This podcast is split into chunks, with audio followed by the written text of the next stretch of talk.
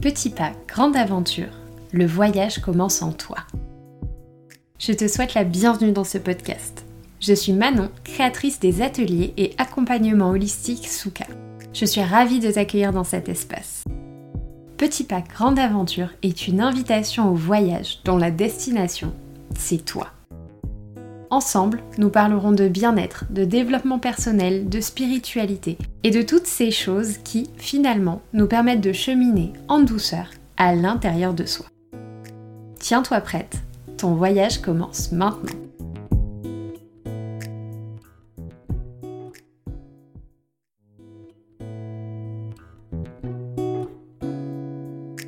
Hello J'espère que tu vas bien et que ta journée se déroule à merveille. Je suis ravie de te retrouver aujourd'hui pour un tout nouvel épisode de Petit pas, grande aventure. Le sujet que je te propose aujourd'hui, c'est la spiritualité. C'est une thématique que j'aborde régulièrement en ce moment, notamment sur Instagram, et j'avais vraiment envie de parler de ça ici avec toi. En fait, pour te préciser un petit peu ma pensée, j'ai le sentiment que beaucoup de croyances se sont créées autour de la spiritualité ces dernières années, et je trouve ça dommage que certaines personnes n'osent pas se lancer par peur de ne pas cocher les bonnes cases. Donc aujourd'hui, ce que je te propose, c'est de te partager ma vision de la spiritualité, et donc quelque chose en tout cas que j'aime appeler une spiritualité apaisée. focus sur ma vision de la spiritualité. En fait, il se trouve qu'au fil des discussions, je me suis vite rendu compte que chaque personne pouvait avoir sa propre définition de la spiritualité. Et donc, parce que je ne veux froisser personne, je vais ici te parler de ma vision de ce que moi j'aime appeler la spiritualité. À mes yeux, en quelques mots, la spiritualité, c'est une safe place. C'est un espace dans lequel on peut s'épanouir, être soi et se déposer complètement. Ce sont des croyances, des habitudes, des pensées et plus si affinités qui permettent d'avancer plus sereinement dans la vie.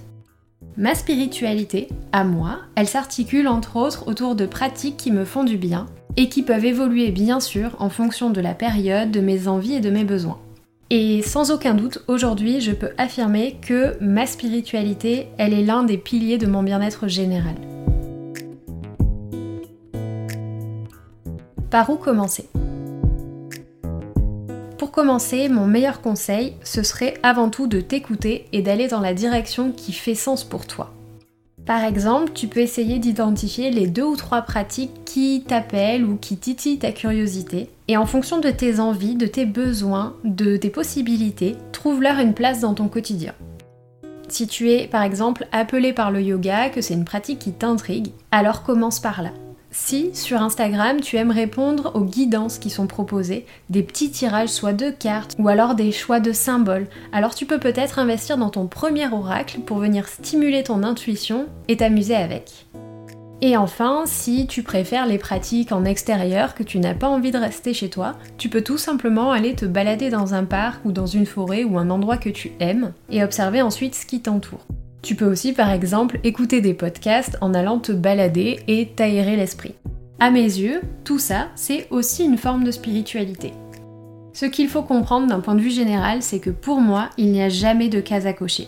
La spiritualité parfaite, c'est celle qui te correspond et qui te fait du bien. Et si je n'ai que 5 minutes pour moi dans la journée? Je pense sincèrement que notre spiritualité doit pouvoir s'adapter à ce que nous sommes et à la façon dont nous vivons. Durant ces 5 minutes que tu as la possibilité de t'accorder, tu peux méditer, tu peux te faire un câlin, tu peux te masser les mains, boire un thé, faire quelques mots fléchés si tu aimes ça encore une fois. Peu importe ce que tu vas choisir de faire, l'idée c'est vraiment que tu t'autorises à prendre ces 5 minutes rien que pour toi, pour te faire du bien. Et parfois, on peut avoir un petit peu la crainte que ces 5 minutes ou 10 minutes ou 20 minutes viennent chambouler toute notre journée ensuite. Mais fais-moi confiance, en général, quand tu oses prendre ce temps-là, le reste de ta journée n'en est que meilleur. Et de la même façon, et c'est une petite précision qui me tient vraiment à cœur, si un matin tu te sens fatigué et qu'aucune pratique que tu as l'habitude de faire ne te fait envie ce matin-là, alors ne force rien. Sois simplement à l'écoute, essaye peut-être de comprendre pourquoi tu n'as pas envie et accepte. Fais preuve de douceur envers toi-même et autorise-toi à faire ce qui te fait du bien à la place. Ça peut être traîner au lit, dormir un peu plus ou simplement boire un thé. Juste sois à l'écoute de ce qui fait sens pour toi à l'instant T. Ça y est, notre voyage touche à sa fin. J'espère que ces différents partages pourront t'accompagner, te questionner et peut-être même donner lieu à des discussions enrichissantes avec ceux qui comptent pour toi. N'hésite d'ailleurs pas à partager cet épisode si tu penses que son écoute peut faire du bien à quelqu'un que tu connais. Je te remercie pour ton temps, ton écoute et ta présence. N'oublie pas que tu es libre de faire ce que tu aimes et qu'il est de ta responsabilité de mener une vie heureuse et alignée. Tu as ce super pouvoir en toi.